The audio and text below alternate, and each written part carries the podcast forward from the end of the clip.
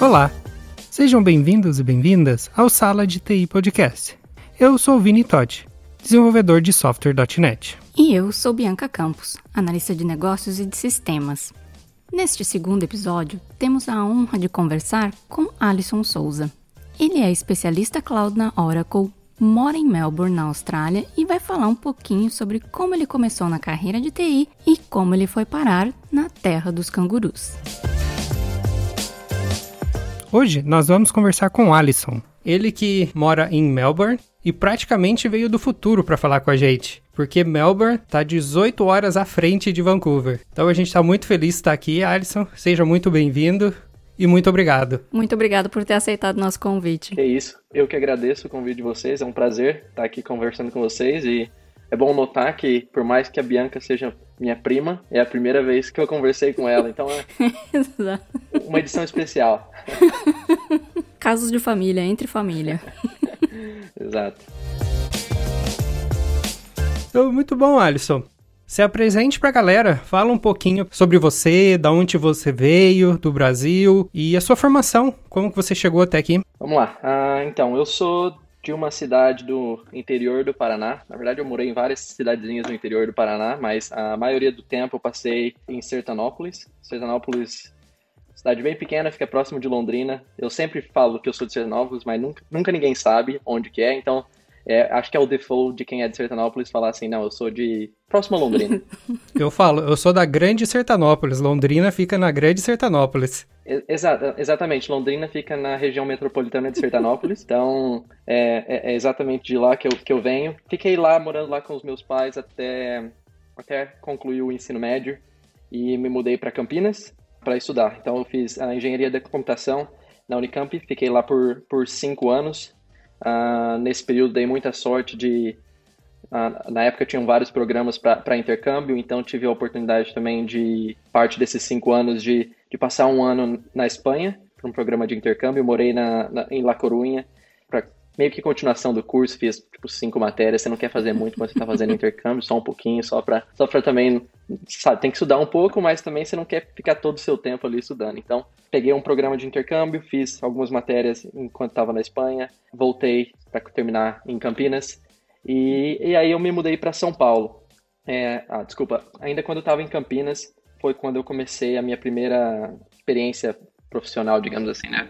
Profissional, assim, é, era parte de uma iniciação científica ou de, de um projeto pequeno. A Embrapa, a empresa brasileira de agricultura, tinha um, um escritório dentro da, da faculdade da, da, Unicamp, e eles tinham um projeto assim que alunos de graduação podiam ir e trabalhar, sei lá, por uma, duas horas por dia, só para ajudar um pouco também com, com a experiência profissional que ia, ia ser necessária uhum. depois que se formasse e que não sobrecarregasse nas aulas. Então eu comecei como desenvolvedor de para aplicativo iOS, na época ainda era Objective-C, antes do, do, Swift. Na verdade, tem que até dar uma olhada para ver o que, que aconteceu com aquela aplicação.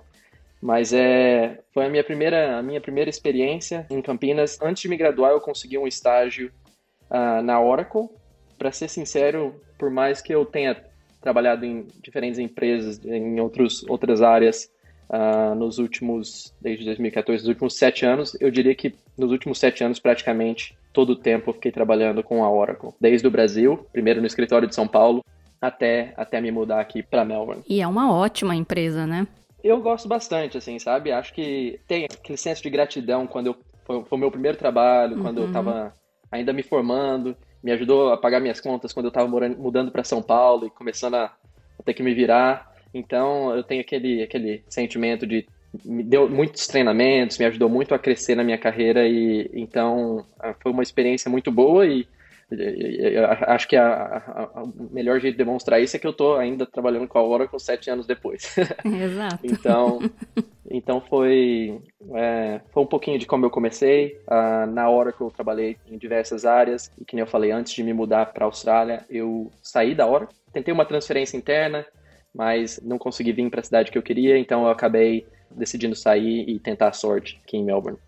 E Alisson, como que é esse processo seletivo para entrar como estagiário na Oracle? Muito legal. Então, para começar, a Oracle tinha um programa de contratar pessoas de universidade, porque a faixa etária na Oracle no momento no Brasil era tipo bem alta, sabe? A Oracle uhum. é uma uhum. empresa que tem 40 anos de TI, então você pode imaginar quando ela chegou no Brasil, sei lá, 20 anos atrás, contratou uma galera e essa galera acabou ficando, ficando, ficando.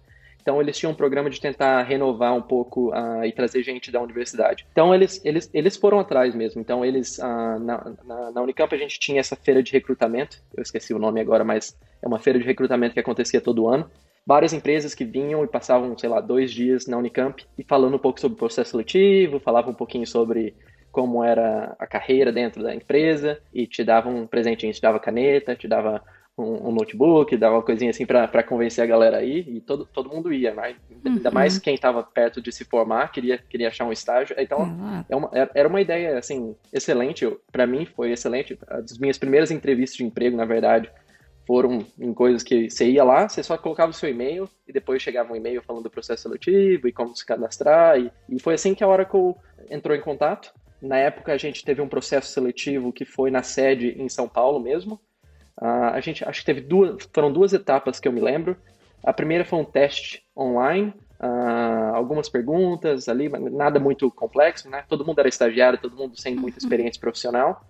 E na segunda parte, eles entraram em contato, deram um produto da Oracle e a gente teria que ir e apresentar para os diretores, vice-presidentes da empresa sobre aquele produto. Então, a gente, cada participante ia ter um 10 minutos ali para fazer um pitch e falar o que eles sabem sobre o produto, tentar a Oracle, assim, fora dos Estados Unidos, fora da Índia, é bem focada em vendas, então acaba sendo uma empresa de, de vendas, né? Não é muito desenvolvimento. Uhum. Então eles queriam testar mesmo essa habilidade de falar um pouco sobre o produto e quais os benefícios de, de usar. Esse foi o processo, uh, não, não foi muito longo, igual eu falei, eles tinham muitas posições abertas. Eu acho que na época comigo entraram mais por volta de 15 pessoas, porque eles estavam realmente querendo aumentar o número de pessoas vindo da universidade. E o programa de estágio foi por um ano, Uh, o nome era eTalent, e a ideia era dar a possibilidade de você explorar diferentes áreas da empresa. Uhum. Eu acabei me identificando de cara com a primeira, uh, mas foi muito bom. Teve bastante treinamentos assim de soft skills, como apresentar, como conversar com o cliente. Para mim foi muito bom. E esse foi mais ou menos o que aconteceu nesse, nesse tempo. Um programa de um ano, muito aprendizado. Uh, dos, das 15 pessoas, eu acho que pelo menos 10 ficaram. E, e é bom que criou esse contato, proximidade entre a gente, todo mundo entrando ao mesmo tempo, sabe? Todo mundo na mesma página, mudando para São Paulo, de várias uhum. cidades do, do, interior de São Paulo. Então, para mim foi uma experiência muito, muito boa mesmo. E você falou que se identificou com a primeira área que você experimentou. Qual era essa primeira área? Eu comecei numa área de pré-vendas. Hum. Então, a Oracle tinha, tinha acabado de lançar produtos na área de Big Data. Uhum. Então, era uma coisa que estava crescendo um pouco em popularidade no Brasil. O ano era 2014, não tinha tanta gente que era proficiente nesses produtos, uhum. nessas tecnologias. Então, Acho que a ideia deles também foi, como eles estavam vindo com produtos novos, vamos tentar treinar gente nova e. Formar um grupo. Formar um grupo. Então, eu e dois colegas que entramos nesse programa, entramos nesse time e a gente tinha um buddy, um coach, que era uhum. uma pessoa mais sênior, que tinha experiência com Big Data e que estava ajudando a gente a, a, começar nos primeiros passos. Então foi uma, uh, uma vaga de pré-vendas com Big Data. Então a ideia era ir, falar para os clientes, mostrar qual eram os benefícios de usar o produto da Oracle, quais eram os benefícios de Big Data. Muita gente não sabia o que, que era Big Data, para que, que servia. Uhum. Então era bem esse, esse intuito assim, um pouco de business development, de mostrar por que, uhum. qual é o benefício, para que, ia ser bom para eles, quais os casos de uso. Depois disso, daí acho que era mais quando, quando eles falavam, ah, mas por que, que eu não vou usar essa outra tecnologia? Daí era mais, assim, parte de vendas mesmo, de falar assim, ah, porque o nosso produto tem isso, isso. Então, Uh, para mim, para mim foi interessante. Eu gosto, eu gosto, gosto bastante de conversar assim. Então, eu, eu, eu gostava muito essa, essa interação com o cliente. Cada dia tá num cliente diferente, cada dia um escritório diferente, falando com pessoas diferentes. Eu acho que para mim me motivou. Por mais que eu ficasse bem nervoso no começo, me motivou bastante. Imagino que você deve ser especialista em pitch elevator agora, né? Aquela ideia, vender a ideia ali ligeirinho. Um minuto. Chama o Alisson. Você só tem um minuto.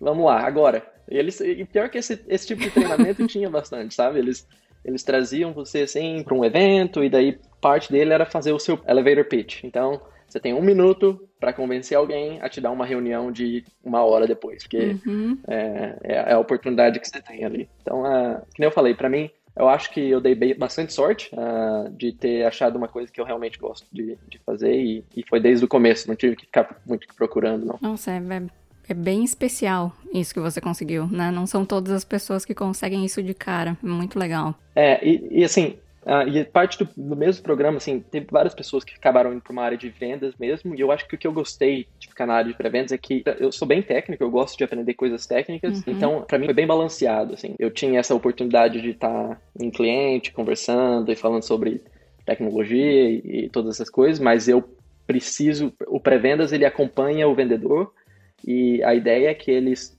ele tenha o suporte técnico, né? Ele vai, ele vai ser a pessoa técnica uhum. na, na, conversa. Então, quando entra nesse aspecto, então para mim foi, acho que isso foi importante, de eu, de eu conseguir balancear essas duas coisas. Muito legal. E qual é a tua posição atual hoje em Melbourne, na Oracle? Ah, então, a, a Oracle mudou um pouco, veio meio se transformando agora com esse cloud, cloud, cloud, cloud. Acho que a empresa entrou de cabeça mesmo e então essa área de pré-vendas ela meio que se mesclou com pós-vendas e durante a implementação. Então é um papel só.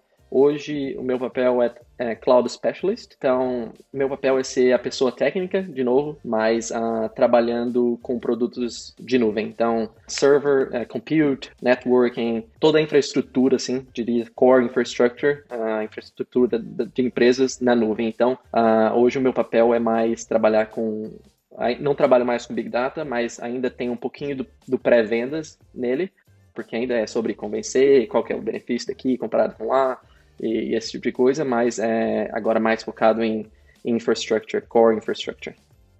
Ah, bacana. E falando um pouquinho sobre a sua posição, então.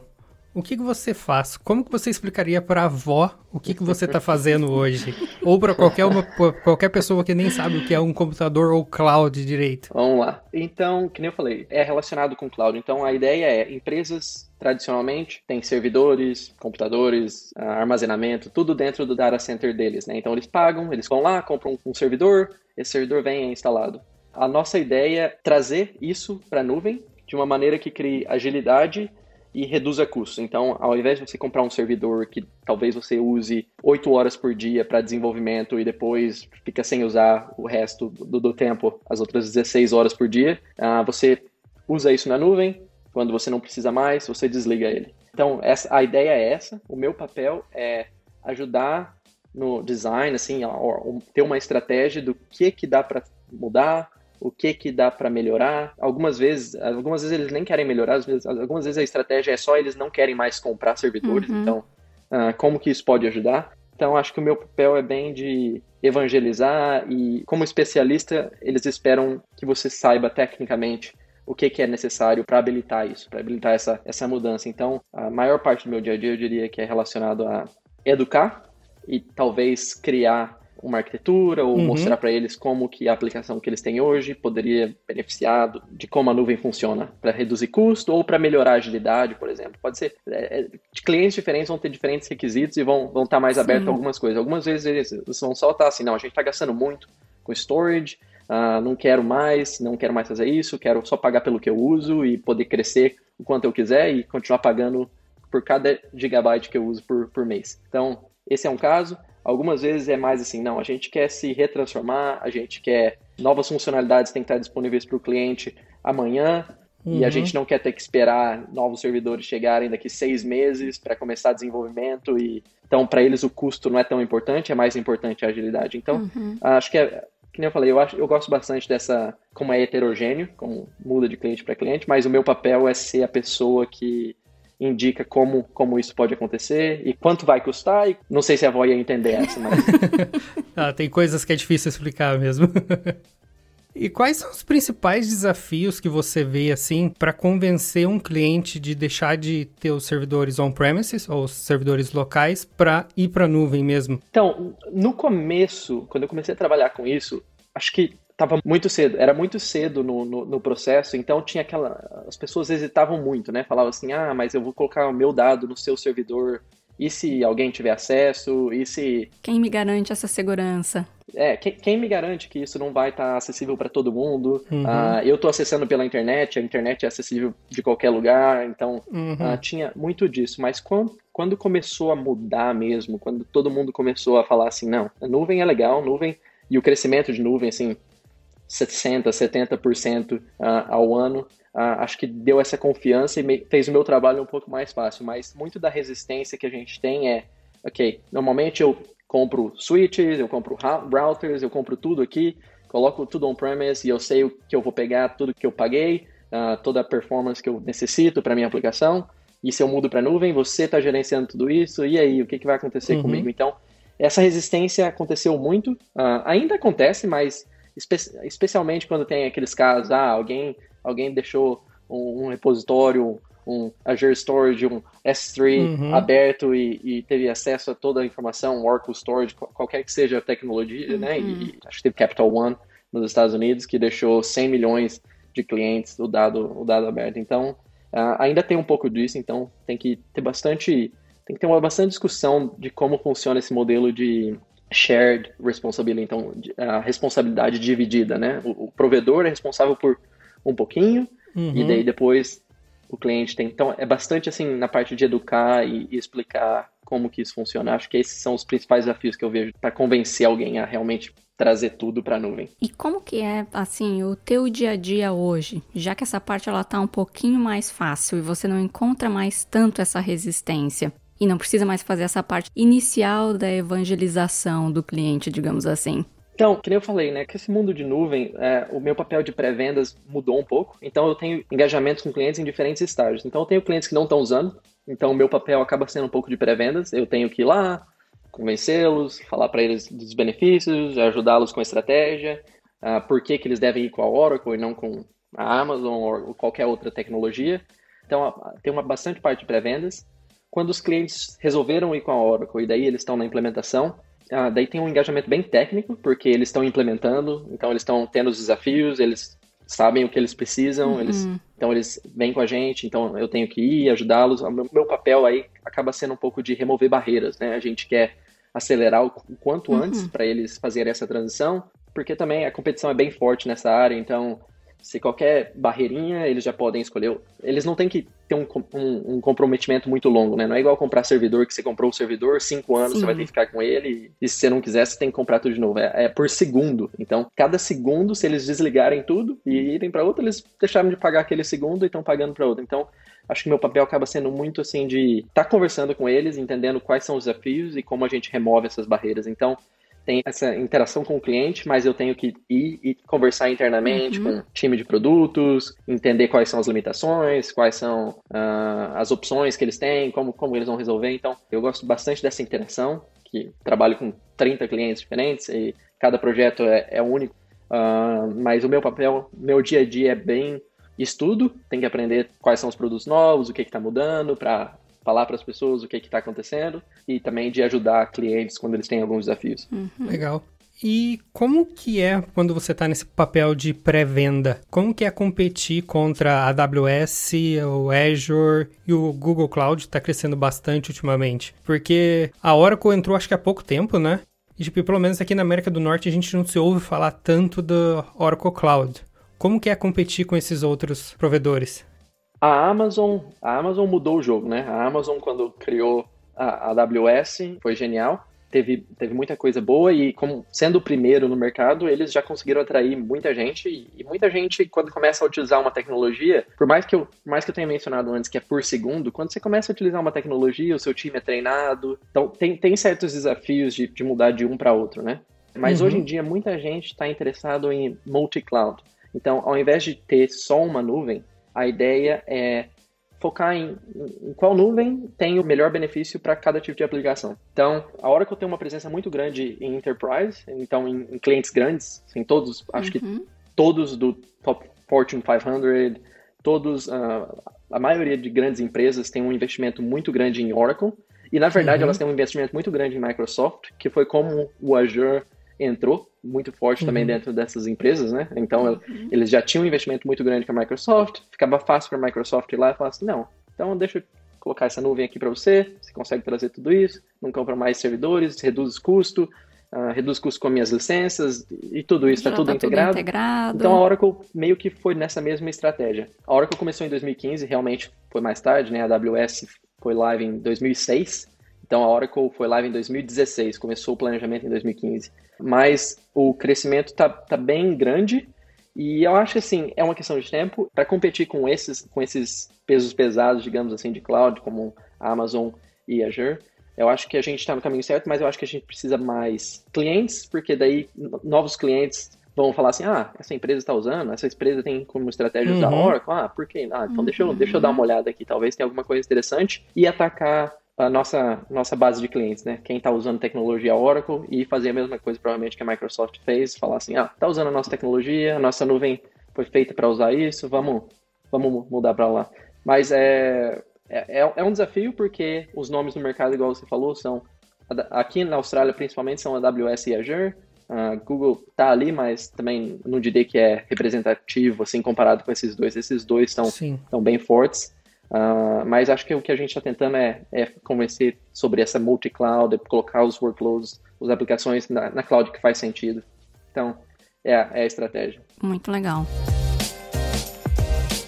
A gente vai falar um pouquinho agora sobre estudo. Você comentou antes que tem que estudar sobre os novos produtos e que tem que ficar por dentro do que está sendo desenvolvido. Como que você se mantém atualizado? Tem alguma estratégia, algum hábito? Eu acho que é, é bem difícil na minha área, sabe? É um desafio uhum. mesmo, porque toda semana ou o produto está mudando com uma funcionalidade nova, ou um novo produto está vindo. Toda semana eu tenho que, que saber alguma coisa. Uh, o que eu faço normalmente é eu fico de olho na release notes, parte de desenvolvimento de produto anuncia alguma coisa, então eu vou, olho para ter uma noção do que está uhum. acontecendo. E daí, se é alguma coisa que algum cliente, por exemplo, uma funcionalidade que um cliente pediu algum tempo atrás e não tinha, não existia. Então eu pego e faço questão de voltar lá e falar, ó, oh, agora existe isso aqui, você quer dar uma olhada? Mas eu não vou assim e, e fico hands-on e expert naquilo lá até um cliente realmente falar assim, não, eu preciso uhum. disso aí, como que funciona? Aí eu ponho mais tempo. Então, acho que a minha estratégia é ficar alinhado com o que está acontecendo, assim, no mais high level, tentando entender o que está uhum. acontecendo com o produto, qual é a estratégia da empresa.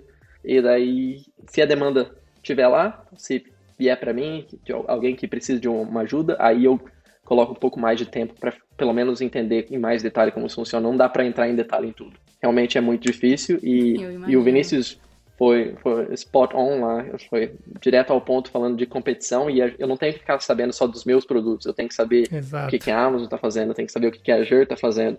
Então, assim, certificações é uma coisa que acontece, sei lá, a cada dois meses pelo menos eu tenho que tirar uma, uh, devo ter umas 20, uh, uhum. porque eu tenho que focar em, em entender não só a tecnologia da Oracle, mas a tecnologia dos competidores também, muito importante que todo mundo sabe a tecnologia da Amazon, tem que saber como, como comparar, pelo menos.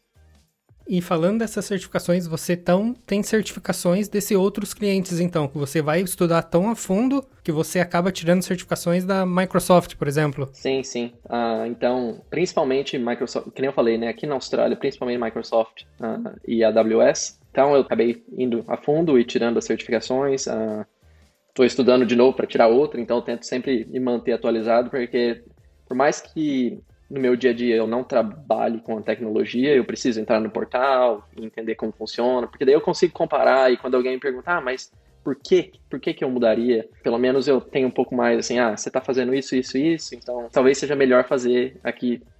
Talvez não. Eu, eu tento uhum. ser bem, uhum. eu acho que é importante ser bem sincero e aberto, então talvez não. Algumas vezes eu, eu falo o que, que é melhor em outras e, e o que, que vale, vale a pena explorar. Então, acho que é importante manter esse contato. E, e eu gosto de estudar, para ser sincero, então não é uma coisa que. Não, não é um fardo para você, não é um trabalho. Exatamente. Eu, eu não conseguiria ter posto isso melhor, Bianca. Essa é a palavra que eu queria, não é um fardo. E acho que me ajuda bastante também. Bacana. E como que é essa preparação para essas certificações? Você tem alguma rotina? Como que você se prepara para elas? Ah, então, eu a primeira coisa que normalmente eu faço é ver qual que é o, o roteiro, né? Todas as certificações, independente do vendedor, vai ter um roteiro, vai ter assim, ah, esses são os tópicos uhum. que, que a gente cobre. A maioria deles tem pelo menos uma, algumas questões de exemplo, então 10 questões uhum. que são parecidas com o que tem no exame. Então eu vejo o roteiro, parte assim, dos benefícios que eu tenho na Oracle é uma subscrição no LinkedIn Learning. Né? Então, o LinkedIn Learning tem vários vídeos online, vários cursos. Então, eu pego, entro no portal, aprendo um pouco visualmente ali o que, que é. Não, não faço muito em detalhe, não. Mas daí, eu, as coisas que eu preciso aprender mais, uh, vamos falar assim, ah, tem que aprender um pouquinho mais sobre blob storage. Uhum. Então, pego, entro no LinkedIn Learning, vejo um ou dois vídeos, entro na documentação da Microsoft. Eles também têm bastante white papers, né? Uhum. Então tem bastante assim documentos falando assim, ah, como desenvolver para CI/CD na Azure ou na Uhum. AWS. Então acabo indo nesses white papers e tentando cobrir pelo menos os tópicos que eu vejo assim, que são mais ah, relevantes e que são bem mais diferentes do que o que eu faço no dia a dia, né? Porque o básico é, é muito parecido em todos eles. O básico, assim, falar de, Uhum. de servers, ah, de storage, assim, muda o nome, muda talvez, muda uma feature aqui ou ali, ah, mas, mas em geral é bem parecido, então eu tento focar no que é diferente. Acho que mais Uhum. white papers, vídeos no LinkedIn Learning e seguir o roteiro que eles têm lá, e daí a última coisa, quando eu vejo que eu tô meio pronto, eu pego e, e faço o exame. Uma coisa que eu tenho que falar também é que acho que eu não sinto muita pressão porque eu não preciso pagar pelas certificações. a Oracle paga por elas e eu posso falhar uma vez. Então, Uhum. acho que esse é um benefício, ah, assim, como o meu trabalho exige um pouco disso, eu acho que é, é justo que Exato. se eles exigem que, eu, Uhum. que eu tente, pelo menos que eles me incentivem e eu também não vou na loucura sem estudar, mas ah, se eu acabar falhando uma vez, pelo menos eu tento de novo e daí ah, eles pagam a primeira e a última. Então, se você falhar uma vez, ah, eu posso tentar mais uma vez. Bacana. E essas certificações são requisitos da Oracle ou é- você faz por tua conta mesmo? A Oracle, no meu papel de Cloud, de cloud Specialist, Cloud Architect, ah, nesses, nesses papéis, tem requisito de fazer as certificações da Oracle. Ah, então, vai ter um conjunto ali, então tá- o seu gerente vai, vai te avisar, ele vai falar assim, ó, você tem que fazer a Architect Professional, você tem que fazer a Developer, então você tem que fazer esse número de certificações da Oracle. Não tem requisito de fazer outras certificações fora. Então, essas outras eu que, eu que tento fazer, mas, que nem eu falei, eu acho que me ajuda muito a entender e, e no dia a dia eu realmente uso bastante esse entendendo como que funcionam as coisas em qualquer outra nuvem, acho que acho que me ajuda muito no meu papel no dia a dia. Por mais que não seja obrigatório, eu diria que, que me ajuda no meu papel, sim. Ah, com certeza. Eu fiquei com uma dúvida agora que eu acredito que eu não perguntei no começo, que você falou que trabalhava na Oracle Brasil e aí como não conseguiu uma transferência interna, você foi por sua conta e risco para a Austrália. E aí agora você tá de volta na Oracle. Como é que foi esse processo de para entrar de novo na Oracle estando na Austrália? É, é então. É, eu. Quando, quando eu estava na Oracle no Brasil, o meu gerente de lá me ajudou e teve uma oportunidade para eu ir para Sydney. Mas ah, a, minha, a minha noiva, ela mora em Melbourne e, e a razão de eu ter me mudado, na verdade, foi porque ela, ela mora em Melbourne. Então, para mim, não valeria a pena ir para Sydney. Então, eu vim para Melbourne e comecei a aplicar, como qualquer pessoa que, que acha que chega num país novo. Apliquei. Eu até antes dessa entrevista, eu entrei para dar uma olhada em quantos eu tinha. Eu tinha 59 currículos que eu, que eu fiz uh, para aplicar para esses trabalhos quando, quando eu me mudei para cá. Eu mudei como, como turista, né? Então, assim, por três meses eu não podia fazer nada. Então, eu usei esses três meses, acho para criar 59 currículos e, e, e, e aplicar para todos os trabalhos, assim, de, de zelador a vice-presidente. Sem critério. Não tinha critério. Para mim, não tinha critério. A única coisa que eu fazia era entrar no, no, no anúncio da vaga, uhum. dar uma olhada nas, nas, nas frases-chave que eles tinham ali, adaptava o meu currículo, criava ali, colocava o nome da empresa só para eu saber no futuro se eles me ligassem, para eu, eu, saber o que exatamente eu falei que eu era bom. Uh, e apliquei. E numa dessas, assim, o meu segundo trabalho aqui foi para ser um uh, cloud architect, então arquiteto de nuvem, para uhum. ajudar eles na estratégia de or nuvem Oracle.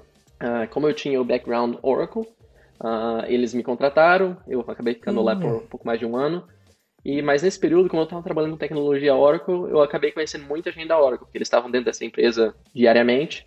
E a gente acabou se conhecendo e eles viram que eu trabalhava lá, viram meu trabalho que eu tinha feito no Brasil e me chamaram, me, me ofereceram uma oportunidade, falaram assim, ah, a gente tem uma vaga aqui, acho que é o seu perfil, você está interessado?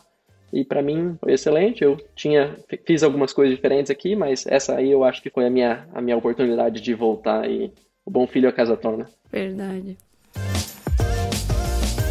Quanto à tua mudança para outro país, como é que foi o teu inglês? Você já estava preparado do Brasil? Então, para ser bem sincero, uh, antes de me mudar para a Austrália, meu inglês já era. Eu já me considerava fluente em inglês. Que nem eu falei, eu estava trabalhando na Oracle por alguns anos e uhum. mesmo antes disso, eu tive um, um embasamento assim, bem forte estudando na escola da mãe do Vinícius.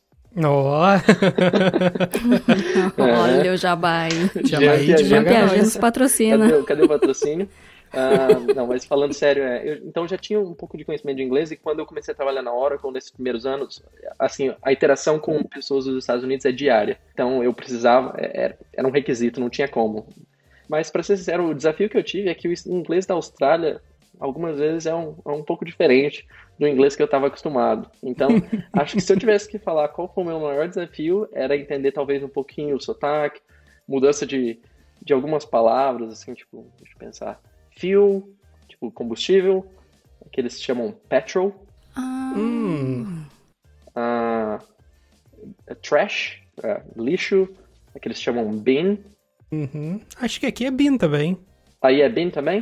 Uh, uhum. Outro, é? flip-flops, chinelo. Uhum. Tongs, tongs aqui.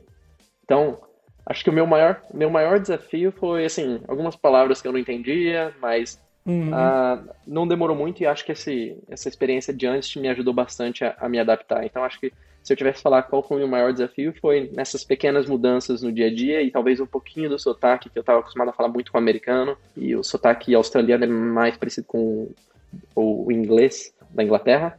Então acho que se eu tivesse que falar um desafio foi, foi essa, essa pequena diferença, mas não, não me atrapalhou muito. O que eu quero falar é que a minha noiva, que nem eu falei, é, é, australiana e ela só fala inglês. E quando eu mudei, eu não conhecia ninguém que falava português aqui na Austrália. E eu trabalhava uhum. falando inglês o dia inteiro. Então, assim, no meu primeiro ano, eu acho que sim, eu, eu ficava, ah, meu Deus, isso é tão difícil. tá me dando dor de cabeça, eu só quero falar português. Por muito tempo, mais do que um ano, eu senti que eu não conseguia me comunicar ou me expressar do jeito que eu, que eu gostaria. Então, você sente assim, a sua personalidade é um pouco diferente. Uhum. Uh, uhum sabe? Uhum. O vocabulário é, vocabulário é limitado, limitado, Você não consegue se expressar do jeito que você gostaria. Então, acho que esse também foi uma uhum. coisa que demorou um pouquinho mais de tempo. E nesse começo que não falei, como eu tava 24 horas por dia falando inglês, eu falava assim, ai oh, meu Deus, que canseira, só quero falar um pouco de português agora. É, mas, mas me ajudou, assim, hoje em dia eu consigo, assim, tenho facilidade de me expressar, acho que não tenho mais problema, mas eu diria que demorou mais de um ano, infelizmente. foi um ano difícil. Sim. Não é de uma hora para outra para virar a chave assim, né? Porque uh, você consegue se fazer entender, mas se Correto. comunicar é. da maneira que você quer. Exatamente. É, é isso exatamente. É sim. muito difícil. sabe, a, a, piadinha, fazer aquele uhum. comentáriozinho, sim, você, você fala, uhum. você fala, ah, eu preciso comer ir, ir no mercado, você consegue perguntar, mas para ter aquela a sua personalidade mesmo, eu acho que é demora mais tempo. Eu ainda não consegui nada. ainda estou na tentativa. Como a gente fala português em casa, e principalmente esse último ano, os dois trabalhando de casa, teve um atraso Sim. gigante aqui. Eu fui forçado, né? Eu não tinha escolha. Todos os meus amigos, ninguém falava português. Em casa, ninguém falava português. No trabalho, ninguém falava português. Então eu não tive muita escolha. Eu fui, foi na marra. Você teve um intensivão. foi um intensivão, exatamente. E uma coisa legal de se falar que você falou de piadas assim, né? É muito difícil pra gente, porque a gente não entende as referências, né? Tipo, não. a gente não tem o background das piadas deles. Então, a maioria das vezes eles fazem uma piada e a gente. Hum. E aí, né? Não posso. É, eu, eu, eu acho que eu, eu criei uma risada meio falsa, assim, só pra quando eu não queria ficar. ser o único lá que não, que não tava rindo, sabe? Mas realmente, assim. E mesmo na TV, quando eu tô assistindo mesmo na notícia, quando tem alguma referência, assim, a gente não sabe. Até hoje eu não sei, pra ser sincero. Até hoje eu fico meio boiando algumas vezes. Não é uma sensação estranha que parece que você não pertence a nenhum lugar, assim. Você vai pro Brasil, você já perdeu as referências pelo tempo que uhum. você tá fora. E aí, aí na Austrália você também não tem as referências de antes de você chegar. Então você fica meio que num, num limbo, assim. Exatamente. Faz, olha, pra mim faz dois... Eu, eu ia voltar nesse fim de ano, mas por causa de Covid não voltei. Então, para mim, vai, faz mais de dois anos que eu não volto pro Brasil. Então, eu tenho, provavelmente quando eu voltar da próxima vez, eu vou ter perdido dois anos de, da legítima cultura brasileira. Não vou saber nenhum dos punks, da música sertaneja, entendeu? Então, vai ser bem difícil para me adaptar. Mas, vamos lá. não vejo a hora. E quanto ao teu visto, você falou que chegou aí com um visto de turista, né? Como que você trocou e qual é o visto que você tá agora? Então, é, foi, uma, foi uma jornada para mim, né? como eu falei, a minha, a minha noiva ela é daqui da Austrália e o motivo de eu ter mudado foi para morar com ela. Mas a gente tem tinha basicamente duas opções quando você tá. É, é o que a gente chama de partner. Ah, quando, quando você está num relacionamento sério com alguém australiano, você tem o direito de aplicar para um visto e eles vão avaliar o seu relacionamento e ver se você pode vir ou não. Então tem dois jeitos de fazer. Um jeito é você aplica de fora da Austrália e deve demorar provavelmente próximo de um ano. Eles vão te dar um visto, você, você muda para cá como um permanent resident. Então, uhum. daí você pode ficar para sempre. Mas demora um ano, igual eu falei, né? A outra alternativa é você muda para a Austrália e foi a alternativa que eu fiz. Então, eu mudei para a Austrália com o visto de turista. O visto de turista é válido por três meses. Quando o seu visto de turista está acabando, você pode aplicar para o visto de partner daqui da Austrália. E o que hum. acontece é quando o seu visto atual expira, eles te dão o que eles chamam de bridging visa, então visto ponte. Então uhum. é um uhum. visto que te deixa ficar aqui, ter acesso à saúde, você pode trabalhar, pode fazer tudo até eles tomarem uma decisão no seu visto partner. Então, até eles tomarem a decisão, eu estava nesse visto. A única, única coisa, única coisa mais difícil dele é assim, você não consegue pegar um cartão de crédito, você uhum. não consegue. Ah, para você viajar para fora do país, você tem que pedir autorização, então eles te autorizam, daí você pode viajar. Eu pedi várias vezes, eles sempre me autorizaram, então não foi um problema, assim. O único problema é que você tem que pagar toda vez, mas é, não é uma taxa muito grande. E até eles tomarem a decisão, você pode ficar aqui trabalhando, morando, tendo saúde e todos os benefícios que você teria como um, um residente permanente. Na verdade, demorou três anos para mim. Eles me deram semana passada o, o, o Permanent Uau. Residency. Parabéns! Parabéns. é. Demorou, mas chegou. Demorou, mas chegou, é. Então, é, foi, foi, foi na semana passada. Então, sim, como eu falei, o visto, o visto em si era muito bom, meu único desafio foi que a gente acabou comprando uma casa aqui para pegar um financiamento no banco. Assim, só o banco que eu tinha relacionamento me deu o financiamento. Nenhum dos outros queria me dar o financiamento porque eu não tinha um permanent uhum. resident. Mas uhum. agora, agora não tem mais esse problema, acho. e qual a diferença entre residência permanente e, cidadã, e ser um cidadão australiano mesmo? Você tem alguma limitação hoje? A, a minha maior limitação é que eu, eu tenho um prazo de que eu posso sair e voltar da Austrália se eu resolver morar no Brasil, vamos dizer assim, por alguns anos, e esse prazo expirar, aí eu tenho que pedir de novo para eles renovarem a minha, a minha permanent residence, porque eu não tô morando, né? Então, enquanto eu estiver morando, tá tudo uhum. bem. Uh, uhum. Mas se eu resolver morar no Brasil ou em qualquer outro lugar, aí eu tenho que pensar certinho como que vai ficar, como que eu vou voltar, se vai, se vai ser depois dessa data, qual vai ser o meu problema de entrar na Austrália de novo. Enquanto cidadão, daí é uma coisa mais perma permanente, né? Você, você, é um cidadão da Austrália, você pode morar onde você quiser, uh, voltar mais para frente. E eu posso aplicar para ser cidadão da Austrália depois de morar aqui por quatro anos. Então, ano que vem, em abril, eu pretendo aplicar e ver como que vai ser. Ah, show de bola. Ah, então conta o tempo retroativo também. Conta, uh -huh, Legal conta isso. desde quando é lawful residence. Hum, então, hum conta todo o tempo que você viveu legalmente na Austrália, inclusive o Bridging Visa que eu comentei, que foi como eu vivi aqui por três anos. Uhum, uhum. Então, por mais um ano, eu vou ficar no Permanent Resident, daí eu vou aplicar só porque ajuda para para entrar em outros países, talvez o relacionamento da Austrália seja melhor que o relacionamento uhum. do Brasil, não preciso de visto, ou se eu quiser morar no Brasil por um tempo, que eu, o que eu quero, eu não corro o risco de perder esse benefício, né? Assim, uhum. qualquer momento eu uhum. posso voltar e, e, morar na Austrália. Acho que, essa é, acho que esse é o maior benefício dos, citizenship versus uh, permanent resident. É, aqui no Canadá, a única diferença é que a gente, enquanto residente permanente, a gente não pode votar. Uhum. E o cidadão canadense pode votar. Ah, eu também não posso votar, eu acho. É uma, é uma boa observação que eu esqueci. E você comentou que você preparou 59 currículos, né?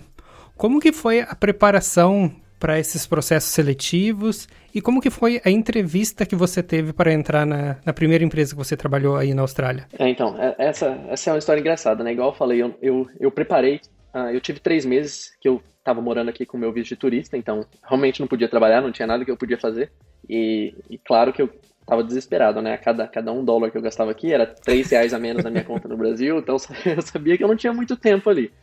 Então, uh, o que eu resolvi fazer nesses três meses foi aplicar para o máximo de trabalhos que eu podia. Toda vaga que eu achava que era relacionado com a minha área de alguma maneira, eu aplicava. Então, eu fiz, fiz várias entrevistas, fiz bastante entrevistas mesmo. Recebi vários nãos, acho que, acho que é, é o normal. Uhum. E daí, no final, acho que eu tinha, assim, três ou quatro vagas que, que eu acabei progredindo.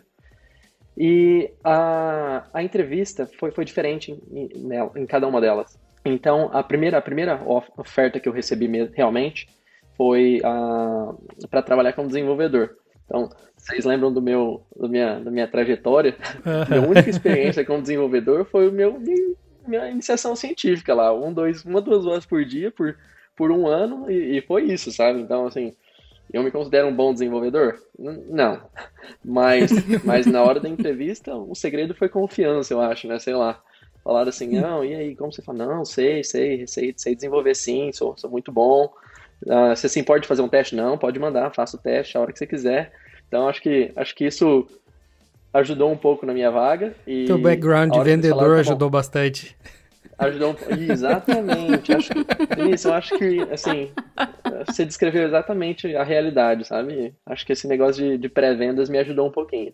E a única coisa, assim, quando eles falaram daí, é para essa vaga de desenvolvedor, mas, ó, era desenvolvedor Big Data. Então, eu sabia Big Data, uhum. só sabia desenvolver. Então, então, quando eles falaram, então tá, a gente vai te mandar um teste hoje à tarde. Daí eu inventei uma desculpa, falei assim, não, ah, você pode mandar amanhã o teste, porque eu tenho alguma coisa pra fazer hoje. Porque eu sabia que eu ia ter que estudar a noite inteira. Só pra, pra, pra, não, pra, pra, não perder todo o meu tempo lá no, no primeiro teste do exame e, e, e não conseguir fazer nada. Então, passei muitas horas estudando ao longo do, do, do, outro dia. E no dia do exame, a hora que me mandaram o teste, fui lá e, e bombei, sabe? Não fiz nada, quase. Uh, não consegui fazer nada direito. Mas daí o gerente que tinha me entrevistado, a, a, recrutadora falou que ele tinha gostado de mim quando ele conversou, mas que o meu resultado não tinha sido satisfatório, mas que ele queria conversar comigo de novo. Aí ele me perguntou. Aí eu falei para ele, ó, eu sabia a lógica de programação. Se você olhar o meu código, você vai ver que a lógica estava certa. Mas eu não consegui sair do, do, do, da estaca zero ali do Python ali. Então, então o meu código estava errando. Eu não lembro qual foi o motivo, mas foi uma coisinha besta, assim, sabe? sabe? De não um, um, parâmetro de entrada, alguma coisa que eu esqueci de colocar, mas que, que o algoritmo estava certo, assim. Uhum. Aí ele falou, não, ah, tá bom, eu olhei o seu código, tudo bem, eu vou te dar uma chance. E, e foi assim que eu recebi minha primeira oferta. Foi como contractor. Então aqui na Austrália é muito forte essa, o PJ, né? Tipo, o PJ é uhum. é muito forte, uhum. essa cultura de PJ. Não sei como que é no, no Canadá, mas aqui é, é prevalece Também bastante, tem. assim, na área de TI. E foi um contrato curtinho, um, era um contrato de dois meses, e ele me ofereceu, falou assim, não, tudo bem, vem aqui, vamos... Uh, era o meu primeiro trabalho na, na Austrália, era no, no, na maior empresa de telecomunicação da Austrália, chamada Telstra, e foi para trabalhar com uma área que eu gosto, que era Big Data. Uma história inusitada depois dessa, dessa experiência, foi depois de tudo isso, que nem eu falei, eu estava em paralelo com quatro uhum. oportunidades que eu estava avançando, né? E eu recebi da mesma empresa outra área, me oferecendo um contrato de seis meses ao invés de dois, me pagando o dobro. Então, uma, uma, Por que não? Então eu tive que passar aquele óleo de peroba na cara três dias depois de começar. três dias depois de começar. Uh, eu, Malemar tinha recebido meu computador ainda. Fui lá, passei o óleo peroba na cara e falei pra ele, ó, oh, então, eu vou ter que sair daqui duas semanas, que eu vou começar um outro trabalho. que eu vou começar um outro trabalho. Ele não ficou muito feliz, não. Uh, assim, acho que, acho que o que eu fiz certo na hora foi que eu não, não debati, assim, eu só escutei o que ele tinha para falar, ele desabafou comigo, bem, bem frustrado mesmo falou que ia contactar o, o, outro gerente, que provavelmente eu ia perder os dois trabalhos. Ah, assim, então ele ameaça. pegou pesado. Mas eu falei para ele, olha, se põe na minha posição, sabe? Me ofereceram três vezes mais contrato, pagando o dobro, o que, que, que, eu vou fazer, né? Eu não tenho o que pensar, não, não né? Que, não tenho o que pensar, assim. Eu agradeço muito a oportunidade, acho que acho que quando ele tava nervoso, assim, foi bom que eu falei para ele, ó, se é o que você acha que você tem que fazer, o que, que eu vou fazer, né? Você acha que você tem que ligar para ele e falar, tudo bem, né? Uhum. Mas daí no final deu tudo certo, acho que ele friou um pouco a cabeça, daí ele voltou a falar comigo no dia seguinte, falou assim, não, tudo bem, se você puder ficar as duas semanas, me ajudar aqui com o projeto, faz isso, isso, isso. Eu falei, tudo bem, vou ficar as duas semanas, te ajudo com o projeto. E, e assim que foi, foi. Daí, então meu primeiro trabalho na, na Austrália eu fiquei nele por três semanas, mais ou menos. e, e, e, mudei, mas daí foi para uma área que, assim, que era mais a minha cara, que era uh, arquiteto e, assim, mais parecido com o que eu fazia, né? Que nem eu falei, meu trabalho no Brasil era bem, bem arquitetar, falar de boas práticas, uhum. estratégia. Uh, o desenvolvimento realmente não foi uma, uma área que eu trabalhei muito. Assim. Trabalho ainda para fazer pequenas demonstrações, para aprender uma coisinha ou outra, mas assim, eu, não, eu não deixo ninguém olhar o meu código, por exemplo. Eu tenho vergonha dele. Bem específico. e você, em algum momento, notou diferenças entre o mercado de trabalho brasileiro e o australiano? Principalmente agora com a tua experiência na Oracle nos dois países. Tem alguma coisa que te chama a atenção, assim, alguma diferença cultural ou no ambiente de trabalho que seja diferente? Uh, assim, uma coisa que me chamou a atenção muito foi como, uh, os, como é bem processual as coisas aqui na Austrália, né? Então, uh, então eu entrei nesse trabalho, e eu estava acostumado no Brasil, aí, então a gente tem o pitch do vendedor, se o cliente fala ok, ok, uhum. vamos lá, assina o contrato, vamos começar. Aqui as coisas não são assim. Aqui eu acho que o tempo é bem maior, para alguma coisa acontecer, porque tem tanta gente dentro da empresa que é envolvida, tanto processo que eles têm que seguir. Ninguém vai lá e assina assim, fala, não, tudo bem, vamos começar aqui, top down, você vai, ó, pega três, três desenvolvedores aqui, tem que mudar umas coisas para nuvem, senta aqui do lado desse cara aqui, ó, ele vai te ajudar. Então, essa, isso tinha muito no Brasil, sabe? Mesmo em empresas muito grandes, assim, uhum. mesmo empresas muito grandes. Mas aqui na Austrália, não. Desde a pequenininha Assim, algumas, algumas quando é bem pequeno, aí é, é realmente sentar do lado de uma pessoa, duas pessoas e, uhum. e ajudarem elas, mas quando a empresa cresce, uh, os processos são. É, tudo tem que ser muito bem documentado, tudo tem que ser muito bem explicado, aceito por várias pessoas dentro da organização. Então eu percebi assim esse essa coisa mais processual uh, quando trabalha na, na, na, minha área, pelo menos. Assim, depois que você vende, uhum. não é amanhã estão começando a usar. Não, tem, tem um processo, tem várias etapas que têm que ser cumpridas, várias pessoas têm que aceitar até começar. Eu vou ser sincero, e no, no ambiente de trabalho, eu acho que a Austrália é bem relax. Tem conversinha no café, tem pessoa sentada ali na mesinha trocando ideia no meio do expediente. Uh, olha, tem, muito diferente tem, daqui. Tem, tem gente falando besteira alto. Então tem, tem toda aquela. É um Brasil que deu toda certo. Aquela coisa assim. Tem, é, tem, é, tem toda aquela coisa assim de Brasil. O que eu sinto falta um pouco, e talvez seja. Talvez seja um pouco. Sim, porque eu entrei mais pra frente, então talvez os grupos já existiam, mas não tem aquele conceito de galera, sabe? O Brasil é muito uhum. galera. Ah, aqui é a minha galera do trabalho, vamos sair, vamos tomar uma cerveja depois. Mas que uhum. tem, assim, eu sinto que é mais mecânico, assim, sabe? Ah, alguém, alguém agendou um restaurante para todo mundo ir hoje à noite. Tá bom, uhum. acontece, vamos lá. Mas no Brasil, assim, ah, e aí, vamos, barzinho ali? Uma botequinha? bora. Vamos, bora. vamos comer uma cebola no Outback? Alguma coisa assim, sabe? Esse, Acho que, acho que esse... Essa espontaneidade que a gente tem, né? É, eu acho que sim. Eu acho que é muito mais próximo, assim, fácil de, de organizar qualquer coisa, que é mais processual, até nesse ponto. Talvez seja isso. talvez todo mundo aqui eu aceite. Mas, assim, no, no ambiente de trabalho em si, uh, gostei bastante, porque tem, ainda tem essa interação. Todo dia de manhã você chega, sai para tomar um cafezinho ali, um almocinho mais longo de sexta-feira. Uh, hum, que bacana. Então, é, a gente ainda tem. Por mais que tenha muita gente que, que prefere só ficar na mesa ali, comendo em 10 minutos e, e, continuar, você ainda consegue sair com a galera, assim, não a galera, né, mas consegue sair com o pessoal e comer fora e, e tomar um café por, por mais tempo. Acho que é, esse ponto é bem tranquilo. Nossa, muito bacana ouvir isso, porque aqui tipo, a diferença cultural é bem grande, sabe? Tipo, a gente não tem hora do cafezinho, almoço é praticamente todo mundo, cada um na sua mesa, assim, sabe? Não tem interação. Happy hour? Eu não lembro de. É, não é comum assim. E falando um pouco sobre a pandemia, como que foi o impacto da pandemia assim no teu trabalho? Como que foi a mudança de quando teve que trabalhar de casa? A, a empresa deu suporte para vocês porque foi uma mudança radical assim para todo mundo, né? E nem, não é todo mundo que estava preparado para trabalhar de casa também, né? Como que foi essa transição? Assim, na minha área, todo mundo já estava bem preparado, sabe? Desde bem antes da pandemia, eu tinha flexibilidade, eu podia trabalhar de casa algumas vezes por semana, não tinha problema nenhum. Meu maior problema com essa mudança foi é uma coisa mais pessoal. Eu gostava da interação, de ir no escritório do cliente, uhum. de encontrar as pessoas, sabe, cada dia em um lugar. Gostava da experiência de, de viajar para uma outra cidade para encontrar algum cliente e, e conversar, e esse tipo de coisa. Então, era uma parte do meu trabalho que que eu, que eu não gostei de perder. Uh, mas em termos de uh, produtividade e de, de poder fazer tudo isso de casa, não teve nenhum assim desafio muito grande. Eu acho que em geral na nossa área foi bem a transição uhum. foi mais tranquila. Muitas muitas empresas assim que eu trabalhava também os clientes do lado do cliente, né?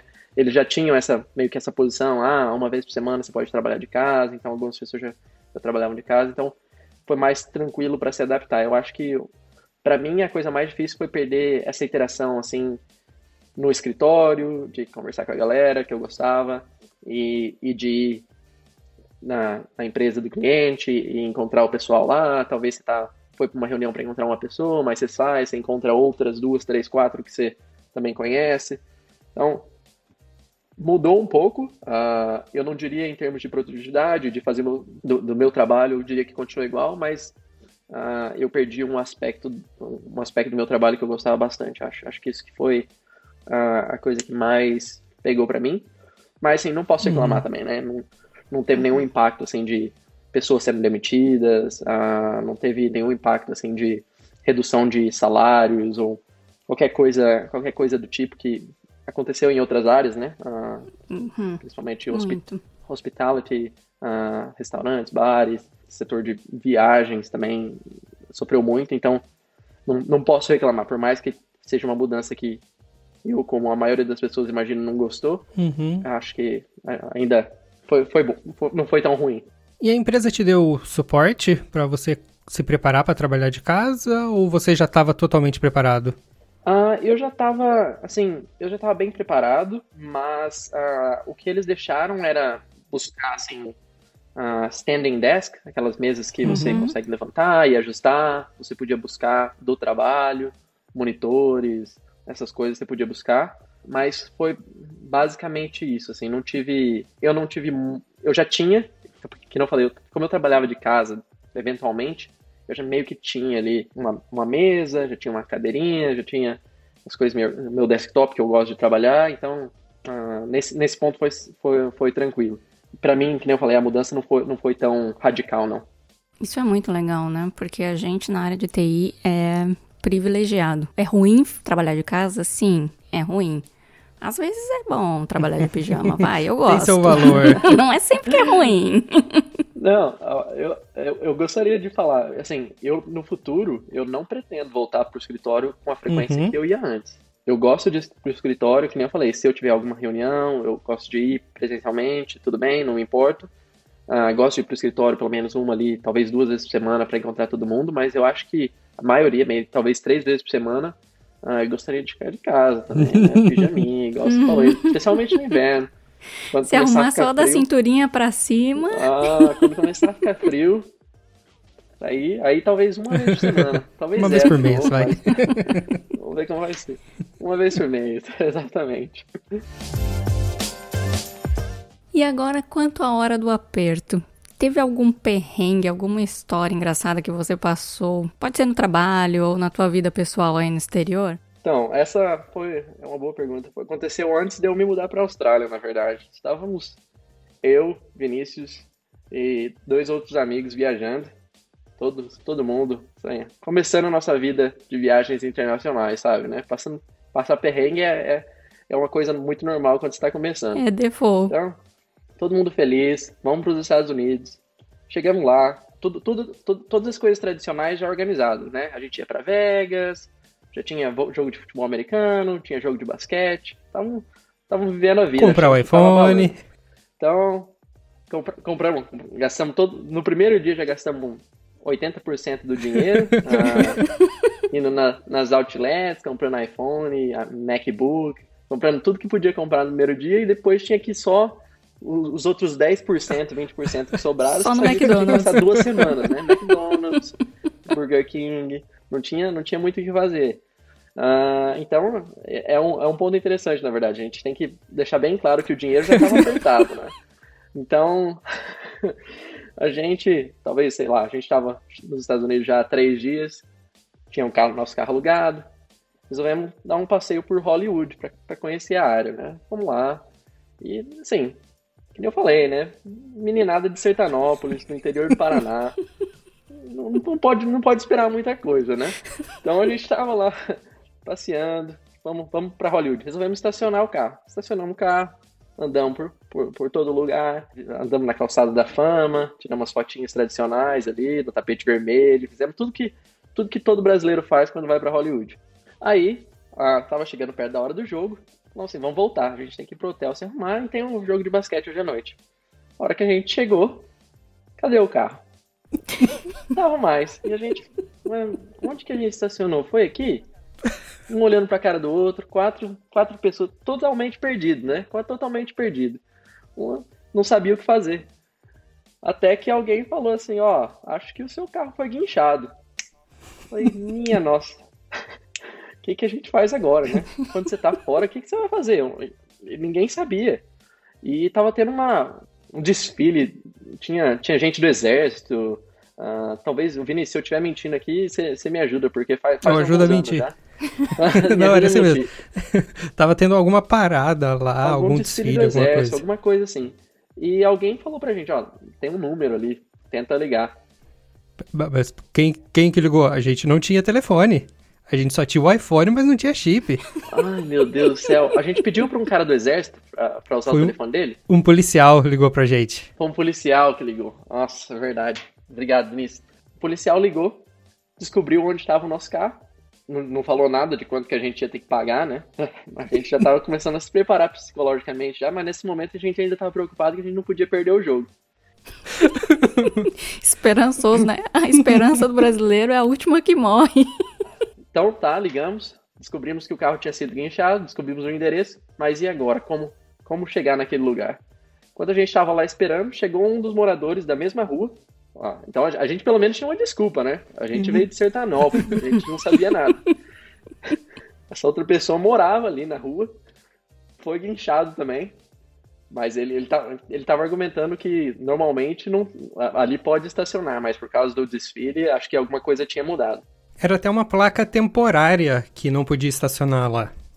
Meu Deus, a gente tinha muita desculpa, então. Não foi, não foi nosso nenhum, Vinícius. A gente tava, ó, tá, a gente fez tudo certinho. Então, ele falou assim, é, ele era um casal, eles falaram assim, tudo bem, a gente vai ter que buscar o nosso carro, a gente vai levar você e o seu primo, eu e o Vini fomos com eles, com, com um deles dentro do carro, e o outro, os, os outros dois ficaram na casa da pessoa esperando a gente voltar com as boas notícias, né? Ou as más notícias, a gente ainda não sabia o valor da multa, igual eu falei. Chegamos lá, encontramos o carro, olhamos o bilhetinho, 400 dólares que a gente ia ter que pagar ali no finzinho de tarde. Lembrando bem, pessoal, a gente já tinha ido nos outlets, a gente já tinha ido na Apple, a gente tinha plano de ir para Las Vegas ainda, então uh, foi um choque. E aí falei, Vinícius, abre a porta, a gente vamos, vamos voltar, né, buscar os outros meninos. O Vinícius falou, não, você abre a porta, você que tem a chave. Eu falei, não, Vinícius, claramente você que tem a chave, eu nem, nem, tenho, nem posso dirigir, o carro tá no seu nome. Ele falou, não, eu não, não tô com a chave não.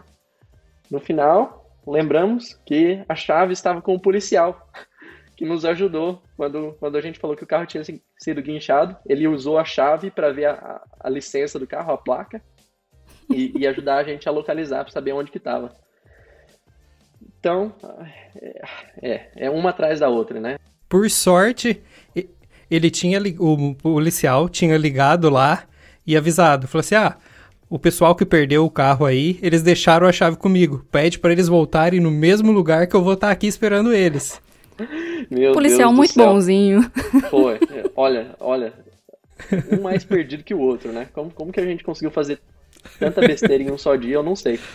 Mas, uh, mas aí, é uma história que ficou. Isso foi o quê? Foi 2014, eu acho. Uhum. Faz já faz sete anos e, e tá aí. O Vinícius lembra melhor do que eu, mas é, é um perrengue. É o nosso primeiro, acho que foi foi um dos meus maiores perrengues E internacionais. só pra sem finalizar, daí pra voltar pro policial, a gente pegou carona com o casal, com não com o casal, com uma pessoa que nos já lev- que nos levou lá. E daí a gente na, na hora que a gente chegou em Hollywood, a gente teve que pro- achar o policial no meio de uma de um desfile, e ele tava lá, tudo, e a gente agradeceu. Só que a gente tinha que voltar buscar o carro, porque a gente não tinha chave. Daí o policial teve que ligar pedindo pra- um táxi pra gente poder ir. Meu Deus, policial muito bonzinho. Meu Deus do céu. Eu, Enquanto isso, tinham dois turistas na casa da pessoa. Exato. Na casa da pessoa, porque começou a chover. No meio de tudo isso, começou a chover ainda. Daí o pessoal. For... Nossa, ge- geralmente americano, assim, tem a fama de ser durão, assim. A gente não tem o que reclamar. Eles salvaram muito a gente nessa história. Não, foi, Mu- foi, foi muita gente envolvida pra ajudar a gente a, a chegar no nosso jogo em tempo, sabe? Mas no final, pessoal. Mas pessoal vocês tá conseguiram chegar certo. no jogo? A gente conseguiu chegar no jogo. A gente viu Kobe Bryant, God rest his soul, ah, jogando pela.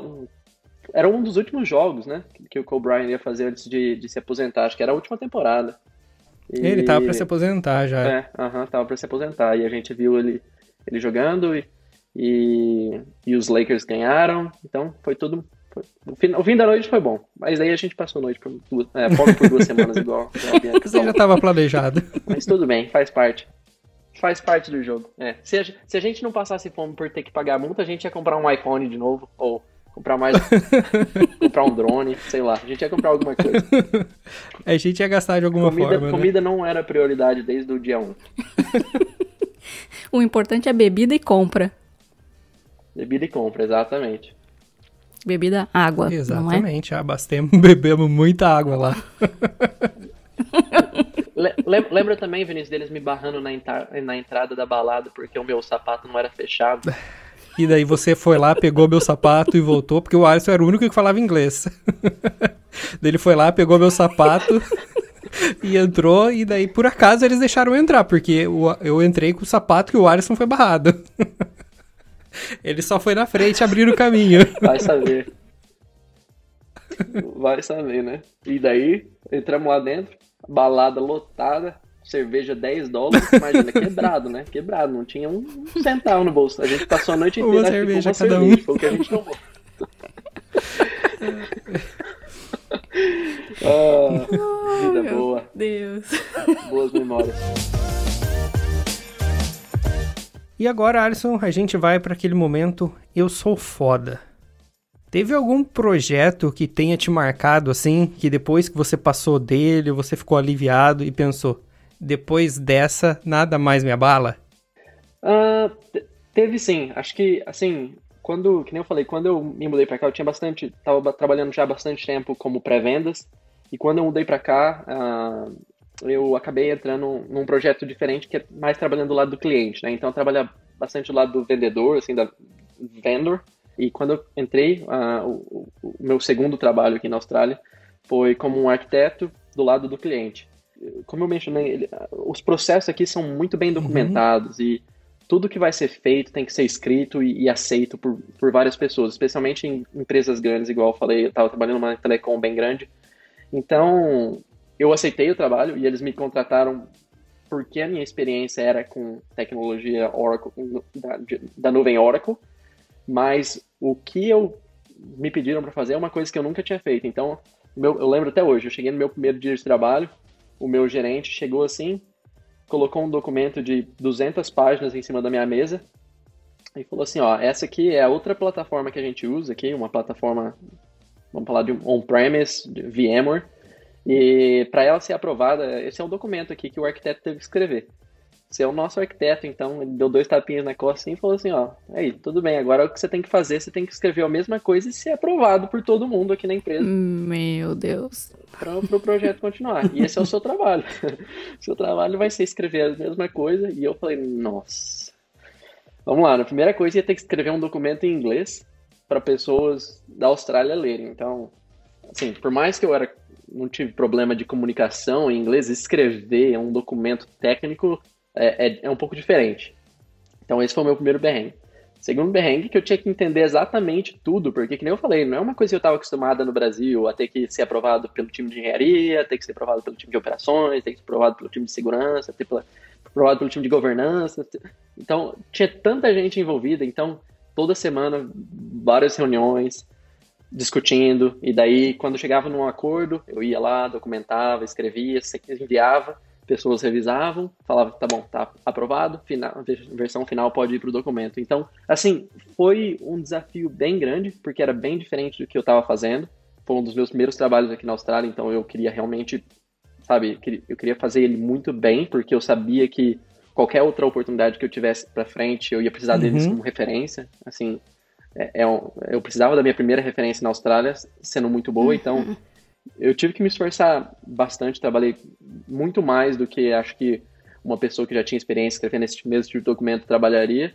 Mas para mim foi um aprendizado muito grande e eu gostei muito. E, e para ser sincero, ajuda, hoje, no, na minha área, ajuda eu ter feito aquilo porque eu entendo o processo que eles têm dentro da empresa, eu entendo os desafios, eu entendo quais são as coisas que são relevantes. Então, acho que foi muito bom. Uh, again, de novo, os primeiros dois meses assim foi.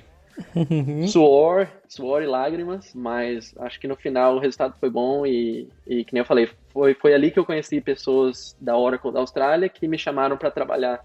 Uh, então abriu oportunidades para mim uh, nessa oportunidade. Foi, foi diferente, mas me ajudou muito, acho, na minha, na minha carreira. Muito legal.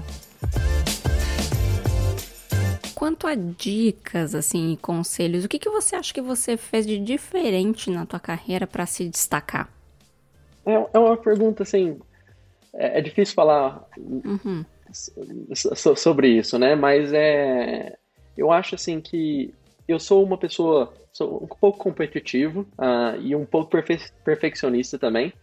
Mas, uh, então isso, isso eu acho que me ajudou, assim, me ajuda, me, me impulsiona a tentar fazer coisas bem feitas e fazer o que é esperado, pelo menos, ou uh, talvez uhum. até ir além.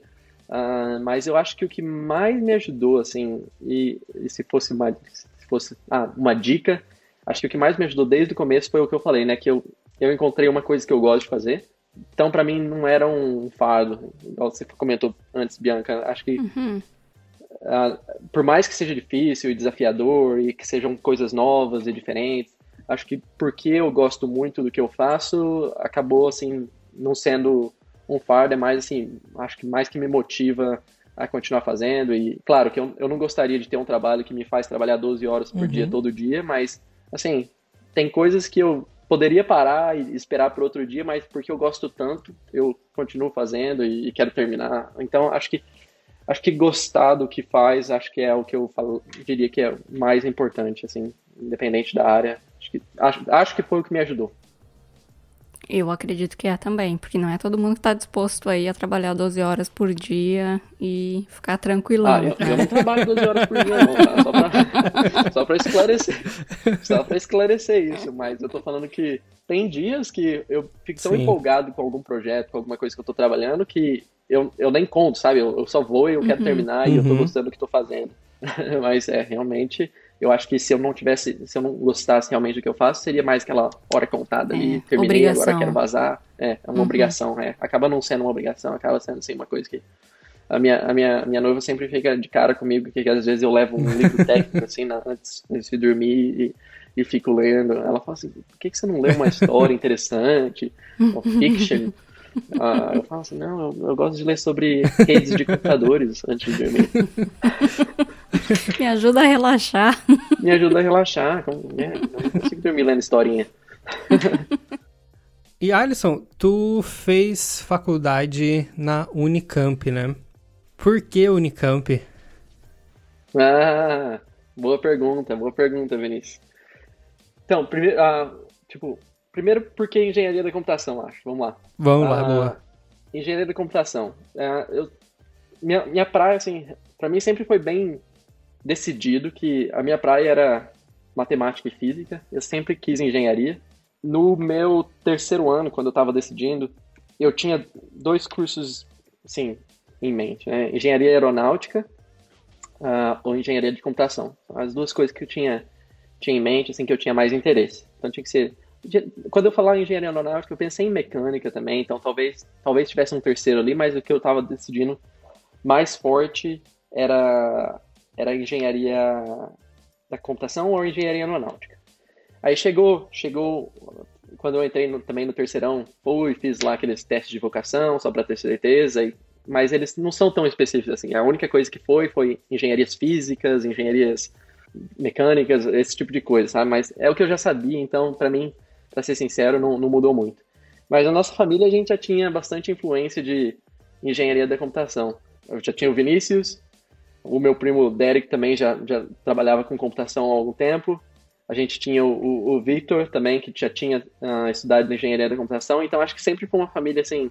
E eu era um nerdzinho de computador, né? Vamos ser sinceros, assim. Acho que, acho que 80. Quando, quando uma você chega na faculdade. nerd, digamos assim. É, uma família nerd, mas é, acho que quando você chega na faculdade, eles tentam tirar aquela, aquela mensagem, falar assim, não, não é porque você gosta de computador que você vai gostar disso, de joguinho, mas no fundo, no fundo, 80% das pessoas estão lá. Todo mundo sabe. todo mundo sabe, não é segredo pra ninguém, que, que o que me motivou, então eu, eu sempre fui, assim, viciadinho de computador, né, saía do, do, do colégio meio-dia, chegava em casa meio-dia e meio, já, já tava no computador até sete da noite. Depois jantava e voltava mais umas duas horinhas, né? Então sempre fui, sempre foi a minha praia. Então eu acabei uh, decidindo por engenharia da computação. E eu sempre, assim, sempre me motivou saber quais, quais as melhores universidades, onde era melhor para cada, cada curso.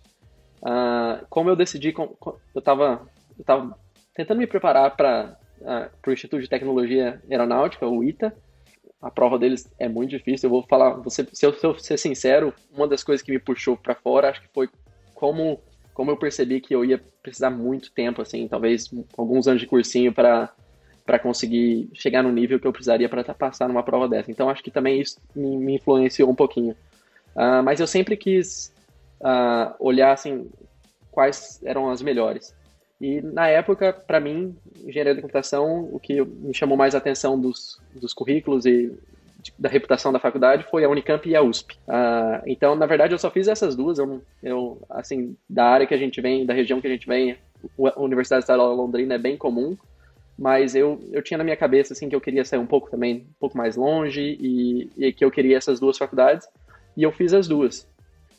No primeiro ano eu não passei em nenhuma delas, uh, então eu tive que fazer um ano de cursinho.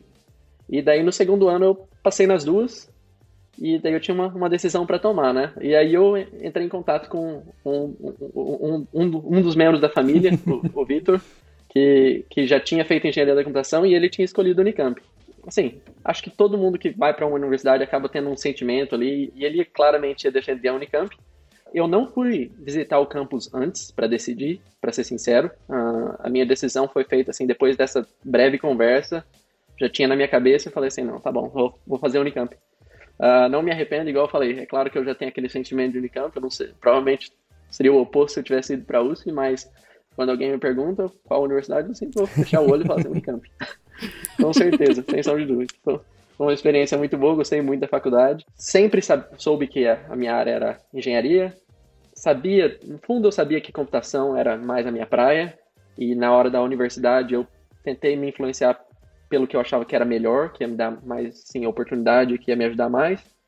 E daí a decisão final foi nessa conversa com alguém que já tinha, o Vitor já tinha estudado na Unicamp e ele gostava, estava bem, falou para mim que era uma faculdade uhum. foi, foi muito boa, então a decisão foi, foi feita por mim. Não, não tive muito, não tive muito que debater, não. Bacana. Que legal. E caso alguém queira chegar onde você está hoje, você tem alguma dica sem passar pelos mesmos perrengues, se é que você passou por alguma coisa, de como conseguir chegar até um lugar parecido ou como começar?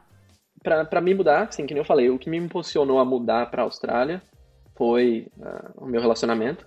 Uh, então, nesse sentido, assim, não tem muito que posso falar, né? Uh, mas, assim, o que me ajudou muito na minha carreira e que, que eu acredito foi, que nem eu falei no começo, que eu gost, gostei muito do approach. Eu não sei eu vou ser sincero, não sei se tem muito no Brasil, mas foi feira de recrutamento. Eu achei, assim, eu achava sensacional, porque é um, um, único lugar que você tem um cara a cara com recrutadores de, sei lá, 40 empresas. E por mais que hum, quando você está procurando emprego, assim, o primeiro, principalmente o primeiro, talvez, você tem que aplicar para tudo porque você tem que praticar umas entrevistas, alguns não vão te chamar. Eu acho que, assim, essa, essa, cara, essa oportunidade de cara a cara me ajudou muito. Nos meus empregos mais recentes, quando eu mudei para a Austrália, todos as, tudo que eu apliquei foi por like, LinkedIn ou sites de recrutamento. Aqui a gente na Austrália a gente tem o Seek. Então acho que isso me ajudou e, e também assim não abrir abrir as opções, né? Você vai receber muitos não, igual eu recebi muitos não, eu recebi muitos nem e-mails de, de, de volta, que é uma coisa que eu, eu nunca gostei, assim, eu sempre fui muito contra empresas que fazem isso. Uh, mas acontece. Sim, foram 59 currículos que você mandou para ter quatro ofertas, não é? Qu quatro processos que andaram adiante. Quatro processos que eu cheguei na etapa final, ou pelo menos bem próximo da etapa uhum. final, próximo de receber uma oferta, né? Uhum. Alguns eu fiz uma primeira entrevista, não passei. Alguns eu fiz a primeira entrevista, passei, fui conhecer eles pessoalmente, daí não, não passei. Então teve vários estágios, mas eu diria que a grande maioria foi assim, de cara já um não mesmo, mesmo tendo uhum. adaptado meu currículo. Então, assim, acho que cabeça aberta, procura bastante oportunidade, saiba aceitar ou não, vai acontecer, fazer o quê? Aprendizado, pratica bastante. É, é bom, é bom, você, você pega confiança na entrevista, uhum. sabe? Tipo, você, você pode levar pelo lado do nervosismo, ah, eu não tô passando, mas acho que a melhor coisa que você pode fazer é levar pro lado da confiança e, e, e você vai saber como responder melhor da próxima vez. E pede feedback, acho que ajuda bastante também. Eu, eu, eu pedia feedback quando era cara a cara ou quando alguém estava falando comigo no telefone uhum. e eu uhum. recebia ou não. Eu pedia, ah, o que, que foi diferente? O que, que eu poderia fazer diferente? Foi uma dica que a minha, que a minha noiva me deu e, e acho que me ajudou a, a melhorar para as próximas entrevistas. E acho que uma coisa para adicionar, você falou que, ah, fazer entrevistas para praticar, né? Eu estava até conversando com um colega meu esses dias. Entrevistas é uma skill. Tipo, você, é como você saber programar essas coisas, sabe? Porque tem muita gente boa que vai que só vai para as entrevistas quando precisa. E como não tem a prática, acaba não conseguindo o um emprego, sabe? Porque não consegue se expressar, fica nervoso. Então, entrevistas em si acaba sendo uma skill como qualquer outra tudo que tu faz, por exemplo, programar ou qualquer sem, outra coisa, sem sabe? dúvidas, sem, sem dúvidas, especialmente se, também se a gente adiciona aquele fator da língua, né, da língua de uma língua diferente, Uh, e a gente tinha comentado antes sobre ah, se expressar em uma outra língua. Assim, é prática, né? Então, é, só só só só tá preparado, saber que talvez você vai escutar mais não do que sims e bola pra frente, acho. E não desistir, né? Tem é. vezes que a gente tá só o farelo do bolo, assim, tá prestes a desistir, mas vai mais um pouquinho, tenta mais, mais um uma pouquinho. vez. último push. no fim dá tudo certo.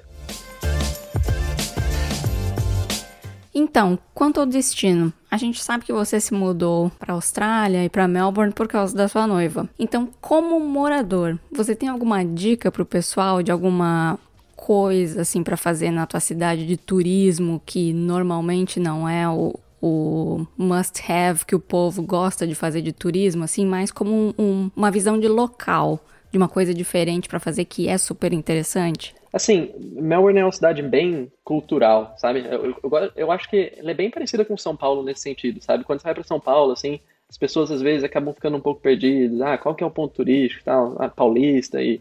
Mas, assim, uhum. a cidade é muito rica culturalmente.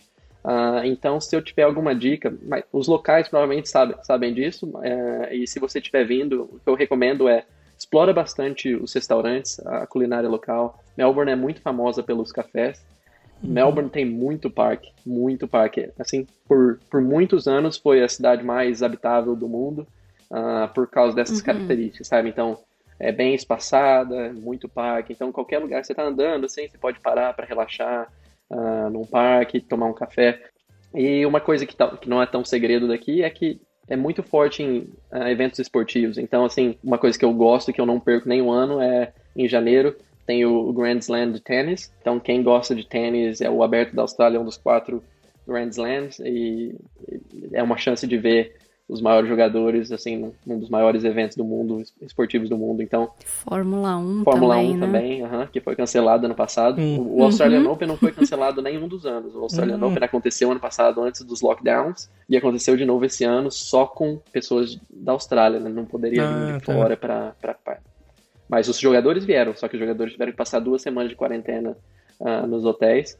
se preparando, mas aconteceu e eu fui, foi, foi sensacional. Você foi? Tava aberto para o público? Tava, tava aberto para público, 50% de capacidade. Ah, que bacana. Porque já tava com zero casos, né? Já tava, tava tudo zerado. Então eles, eles deixaram. E quanto ao custo de vida, quando comparado com o Brasil, tem alguma coisa assim que você acha que é bem diferente? Ah, eu acho isso talvez você pode me corrigir se eu estiver errado aqui, mas eu acho que assim países ah, de primeiro mundo, assim que a gente fala, acho que uma coisa que pega realmente é para morar. Então, uhum. o custo de, de uhum. viver, assim, o aluguel, que nem uhum. eu falei, quando eu cheguei eu não tinha um trabalho aqui na Austrália, então eu tava desesperado, porque o aluguel, assim, tanto, tanto de, de dinheiro que eu tava precisando para pagar o aluguel e eu tava dividindo, né? Então, uhum. é, é, eu acho que o custo fica bem puxado nessas áreas. A Austrália, em especial, taxa muito bebida e cigarro. Uhum. Como um exemplo, eu gosto sempre de dar o preço de um maço de cigarro aqui é 50 e tantos dólares. Então, Nossa para pessoa para pessoas para pessoas que fumam assim é, é, é, difícil sabe eu tenho eu conheço tenho amigos aqui que vão assim por um maço de cigarro a cada dois dias então sei lá 300 400 dólares por semana nossa tem que gostar cigarro. mesmo puta que pariu tem que gostar ah. mesmo então assim algumas coisas são bem puxadas mas se você for no mercado fazer uma compra assim Talvez tenha uma pequena diferença, mas eu não acho que seja muito grande, não. Eu acho que a diferença grande é custo de viver. Assim, um aluguel vai ser 600, 600 dólares por semana. Uhum. Como eu falei, algumas coisas assim para sair, talvez bebida e, e se você fuma cigarro, melhor, melhor parar antes de mudar para Melhor parar antes de mudar. Vai ser um prejuízo vai ser um prejuízo danado. Nossa. Multiplica essa carteira de cigarro 50 dólares por quê? 4, que tá deve quatro. ser o que tá o é, dólar então, hoje? 4, 5? 4 e pouquinho. Então vai cada cartela de cigarro vai custar para você aí uns 200, 250 reais. Nossa. Tá fácil, hein? tá fácil fumar tá por aqui. fácil. e a bebida, quanto, quanto que é, é, é? muito taxado assim também, que nem o cigarro? Ah, não acho que seja tão taxado assim, mas quando eu mudei eu achei bem pesado, assim, sabe? Você vai no mercado comprar, assim, não, não no mercado, aqui não tem no mercado, né? Eu vi o seu stories, Bianca, uhum. é a uhum. mesma coisa, é, é só no bottle shop, uhum. uh, liquor store. Então, uh, se você for lá e comprar um pacote grande, assim, talvez 3 dólares por uma long neck, long neck não, é tão, não é tão caro, mas uhum. se for sair para beber em algum lugar, talvez uh, ah, 10 dólares por, por um chopp. Talvez um pint, 10 dólares, 12 dólares, alguma coisa assim.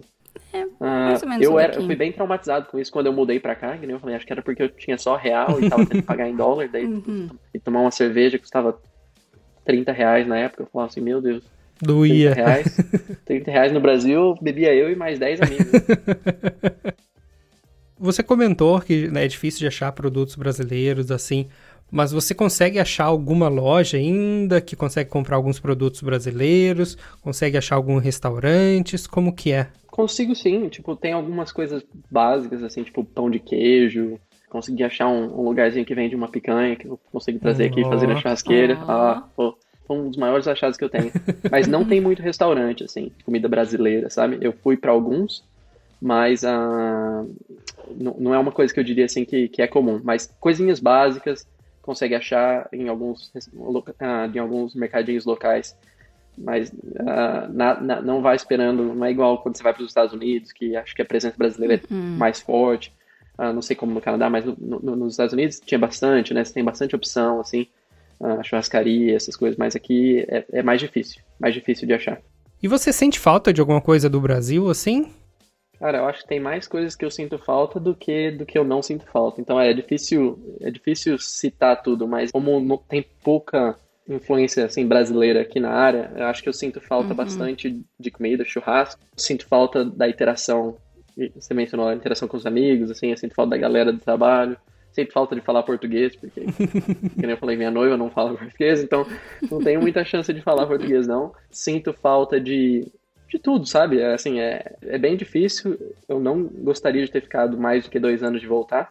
Uhum. Para ser sincero, no uhum. futuro, acho que eu pretendo até diminuir isso, assim, 18 meses, e, e, daí eu tenho que dar um jeito de voltar por pelo menos alguns dias. Uhum. A Austrália é muito longe, né? Sim. Assim, o voo mais rápido que eu vou achar para chegar em Londrina vai provavelmente ser umas 30 horas, 25 horas. Uhum. Então, é difícil, mas uh, sinto muita falta. Sinto muita falta da interação com as pessoas, sinto falta do idioma, sinto falta da comida e sinto falta de viajar com o pessoal de lá, sinto falta de tudo. Assim, é, a saudade, a saudade só, só aumenta, acho que quando você, depois de um certo tempo. Sim. Uhum, eu É, vocês também devem estar. Estamos na É mesma. difícil, né? E a pergunta que não quer calar: você voltaria pro Brasil?